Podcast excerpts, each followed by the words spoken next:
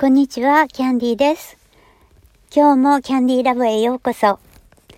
今日のテーマは、最強の英語学習、楽しく、毎日、たくさんというテーマでお送りしたいと思います。チャンネル登録がまだお済みじゃない方は、ここの画面の下にありますので、どうぞよろしくお願いします。では皆さん、TOEIC の勉強をしていらっしゃる方、英検準1級に受かろうとしていらっしゃる方、そんな方いらっしゃいますか？頑張って過去問のテキスト何回も解いているのに、単語帳たくさんの単語を覚えてるのに、なかなか点数がアップしない、合格できないっていう方も多いのではないでしょうか？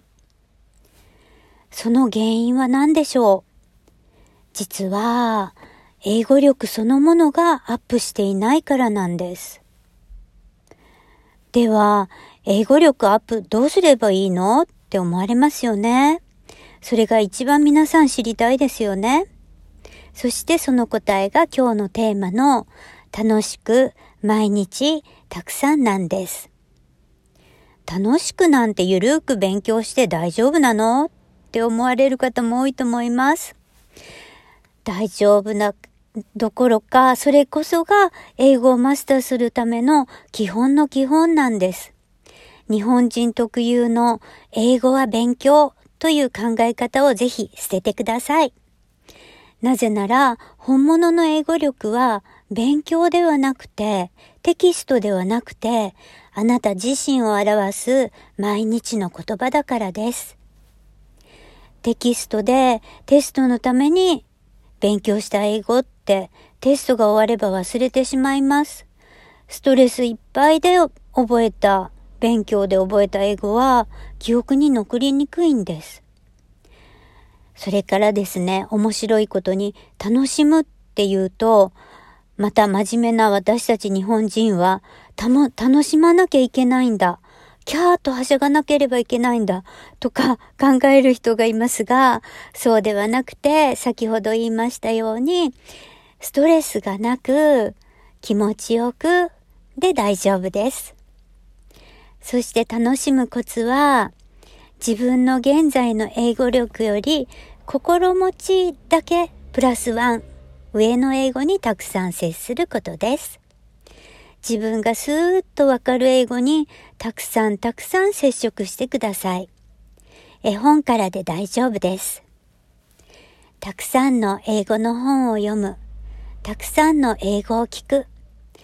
例えば英語を聞くなら YouTube で英語の絵本の読み聞かせとかありますね。それとか映画、テレビドラマ、ネットフリックスやアマゾンビデオでたくさん見れますよね。これらのプラットフォームを十分に活用して、日本にいながらネイティブと同じような環境を自分のために作ってあげましょう。そして最初はストレスがない優しめの大量の英語に接することが大事です。するとですね、いつの間にかペーパーバッグを読めている自分に気づきます。 TOEIC の問題もスラスラと日本語を読むように読み進めるようになります。また、毎日というのも大切です。ピアノの練習やスポーツの練習をイメージしていただけるとわかりやすいと思います。例えば、サッカーの日本代表選手が1週間に1回だけしか練習しないなんて考えられませんよね。プロのピアニストの方は、なんと毎日8時間も練習していると聞きます。TOEIC800 とか、英検11級を目指すのは、プロのピアニストとなるのと同じくらいです。毎日歯磨きをするように習慣にしましょう。英語を聞かなかった日は、うーん、なんか変だななんか気持ち悪いなと感じるくらい。それに習慣っていうのは一生続けますよね。本当に英語ができるようになりたい方は一生楽しく英語に接していきましょう。では一緒に楽しい英語の道を歩いていきましょう。